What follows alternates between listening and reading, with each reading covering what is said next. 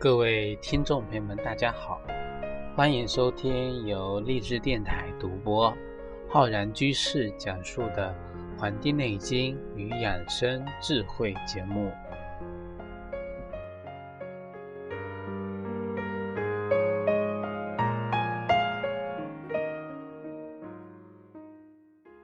本期节目呢，要跟各位听众朋友分享关于啊饮食养生的知识。说到我们的中国啊，中式的饮食文化呀，其实我们中国的饮食文化历史非常的悠久，它的这个起源啊、形成跟发展呢，其实跟我们人人类的生活、生产以及啊克服疾病、战胜自然灾害等等活动啊，都是息息相关的。我国传统意义上的这个饮食文化呢。它离不开我们中医药文化的这个发展，因为我们这个起源啊，这个药食同源的这个文化当中，经过了几千年的发展演变，所以啊，我们现在有提出这个食疗、食养、食进等等这种啊文化的这种啊学科，又跟我们日常的饮食活动呢。紧密的联系在一起。现在很多人都讲究这个物质生活的这个质量，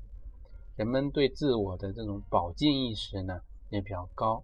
所以呢经常会跟我探讨一些关于日常啊饮食养生的一些问题，说日常吃什么东西能够帮助自己啊提高这个抵抗力啊，增强自己的这种。抵御疾病的这种能力，增强自己啊身体的阳气正气。其实我们现在对饮食文化的这种研究呢，就非常讲究这个，就是说这个科啊这种饮食的呀这种科学以及这个营养的卫生。所以说我们现在从以前的这种一日三餐要吃饱，现在说想吃好一点。进餐的要求呢，也不断的这种观念有所转变，但是如何转变呢？我们一定要把握一个根源，就是说我们是这个地地道道的啊本土的中国人，我们要以我们中式文化的这个本质来要求自我，进行一个啊营养的一个平衡啊进食的方法呢，要讲究我们自我的。啊，自我的满足自身的要求来这个进步，不要盲目的听信所谓的什么科学的啊那些这个讲究什么特别特别夸张的，以及我们这个很多网络上流传的一些谣言啊，谣言非常的多，说吃什么食物啊有什么毒啊，说这个吃的这个东西吃多了不好啊。比如说什么地方这个各种各样的啊食物的污染啊，实际上我们现在并没有特别多啊这方面的这个问题。只要你呢注重这个饮食食物的卫生，自我的这个卫生呢，都能够啊把这个食物之间的这种搭配呢，把它给啊啊这个我们掌握过来。所以说，对于食物本身而言呢。我们不仅要了解食物它的这种相生的道理，道理啊，也要讲究这食物之间啊相克的道理。那么我们这期节目呢，就跟各位听众朋友来分享一些关于食物之间啊相克、相禁忌的一些地方。所谓这个食物相克呢，在我们以前的医学古籍中啊都有提到，比如说。这个叫《食疗本草》这本书，《本草纲目》里面有讲到啊，饮膳正要以及啊《金匮要略》这些古籍中呢，也有啊相关的论述。对于不同的食物啊，在我们古籍中呢，有的是被列入禁忌的啊，比如说我们《金匮要略》，有的呢则把它归入食物中的相反的啊，那就是说，比如是那个叫。《饮膳正要》这本书里面就把食物呢归为相反的啊。如果说按照我们现代医学的这种营养学的理论来说呢，食物之间的相克啊，就是说这两种食物搭配不当，会引起不良的反应。就是说，依照这个描述呢，不同的反应，它呈现出的可能是一种慢性的过程。一些人可能吃的这个啊两种相克的食物呢，就会使得人体的消化呀、吸收啊、代谢中啊，吸收这个食物这种营养的有效性呢，它就降低了啊，造成了营养不良，造成了机体的功能的障碍。影响了人生成新陈代谢的功能，最终啊造成了疾病。所以说，食物相克，实际上就告诉我们啊，就是说食物跟食物之间啊存在着某种，因为我们可以通过五行学说也好，阴阳学说也好啊，进行这种啊相克的这种理论来结合，来辨析食物跟食物之间是否有禁忌。饮食之间是否有这个大忌啊？那么我们今天呢，来分享几个例子给大家。比如说，第一种啊，就是提到的这个鸡肉跟兔肉啊，在《饮饮膳正要》这本书中提到啊，说鸡肉不与兔肉同食啊，令人泄泻。就是说，鸡肉它是属于一种甘温。酸温的一种啊食物，是一种啊热温热之性，温中补虚是它的这个功能。而兔肉呢，它是一种啊干寒酸冷，它的功能是啊凉血解热啊，它是属于凉性的。那么一种温热之性跟一种凉性结合啊，很多人可能啊想当然的以为。这两种就综合掉了，但是呢，它并不是如此。如果将这两种食物一同饮用啊，一同食用呢，一冷一热啊，冷热杂进，就很容易导致这个腹泻。因此呢，不宜同时。这就相当于我们啊，喝了一杯热水，又喝了一杯凉水，这种啊，温度差，这种啊，两种性质的，给人的造成的这种。影响呢，就是说对人造成的一种啊啊伤害，造成伤害，那么就会导致我们的肠胃啊受到刺激，导致呢这个腹泻。这个就是说鸡肉跟兔肉这么一种关系。再比如说，我们举例子啊，像这个猪肉跟羊肝啊，羊肝就是说肉啊，猪的肉跟这个。羊的这个肝脏啊，肝脏，那么在《金匮要略》里面就提到了，肉共羊肝何食之，令人心闷。这就说什么呢？就是说羊肝和这个猪肉以及一些梅子、小豆一同吃呢，就容易伤人的心啊，使人心闷。这个原理是什么呢？这个原理就是说呀。羊的这种羊肝的这种气味，它是属于一种苦寒的啊。虽然说羊肝能够补肝明目，能够治疗肝风虚热，但是呢，由于这个猪肉啊，猪肉肥腻滋腻，入味呢就成为我们这个湿热啊。这个我们经常讲啊，这个。肉生痰啊，所以说这种食物的味性性味来看，两者呢这种搭配啊不是非常的合理，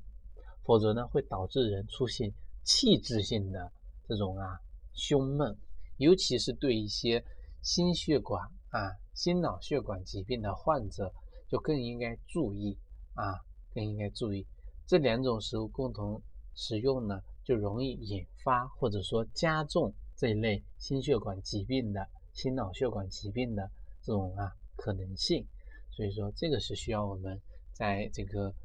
啊或者在这些古籍中啊引经据典分析出来给大家来理解我们饮食中一些应该注意的地方。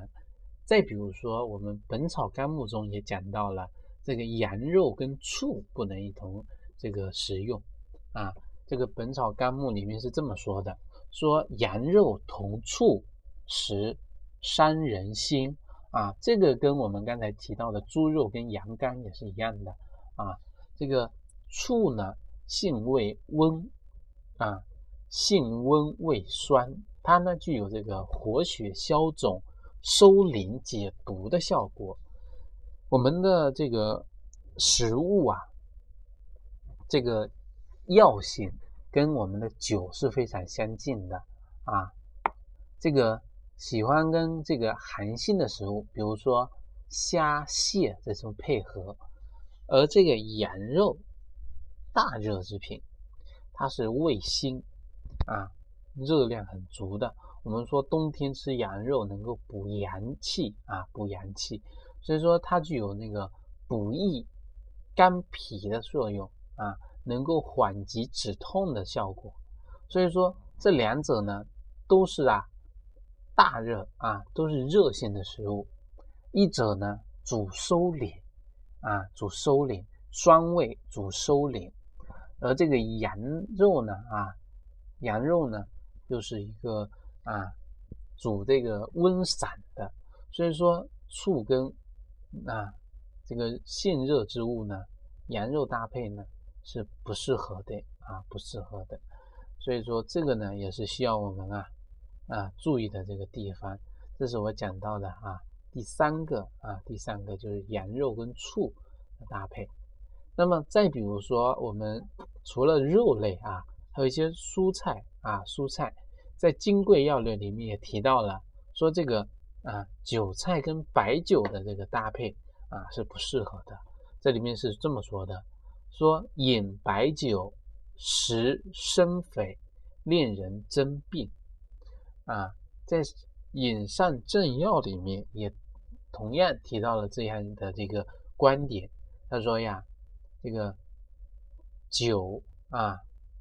韭菜的韭不可与。酒同时啊，前面的酒是韭菜的韭，后面的酒呢是白酒的酒。白酒啊，它是一个甘辛微苦啊，那么它的性呢大热，大热，它是一种秉承着啊纯阳之气，秉承着这个纯阳之气，而且呢能够温脾胃、助药力。我们会发现啊，很多。作为啊中药的时候，吃药的时候呢，会用这个啊一些药作为我们的药引啊，帮助我们把这个药物呢作用到我们需要的这个经络啊需要的经络，所以说它能够助药力，能够通行血脉，能够啊溶养肌肤啊，这是白酒它的这个作用，而这个我们的韭菜呢。啊，它是性辛温，辛温啊。我们都说这个韭菜是这个壮阳草，它能够呢起到啊壮阳活血的效果啊。但是呢，如果吃这个生的韭菜呀，饮用这个白酒呢，就如同什么呢？啊，两者都是这个大热啊辛温的食物啊。就比如这个火上浇油。酒食呢，就容易啊惊动我们的精血，就有这个出血性的一些疾病的患者呢，就更加需要注意啊，不能这两者搭配在一起啊，搭配在。我们现在喝这个各种的白酒呢，都会讲究它的这个啊酒精的这个纯度啊多高啊。其实我们大家都知道，这个喝酒其实最容易伤我们什么呀？伤我们的肝啊，对我们肝脏的这个。代谢作用啊，有非常作用的影响啊。如果过量的饮酒呢，就容易导致很多疾病，比如说啊，酒精性的肝炎啊、脂肪肝啊、肝硬化呀，都跟我们的肝脏是有关的啊。因为我们肝需要去解酒啊，需要解酒。那么我们的这个酒性啊，辛热，有刺激性，它能够扩张我们的血管。使我们的这个血流呢加快，所以说一些啊有胃病的人呢，经常饮酒啊，就容易造成胃炎、胃溃疡这些疾病。所以说，在日常生活中，还是要提醒大家要什么呀？要这个戒烟、限酒，就是说适量的饮酒，但是不可以呢大量的、过量的去饮用酒啊，要以自己呢适度为宜啊，适度为宜。这个呢，就是在这里呢啊提醒给大家的啊，这个就是我们讲到的第五种啊，第五种就关于啊韭菜跟这个白酒两者呢不应该相互这个配合。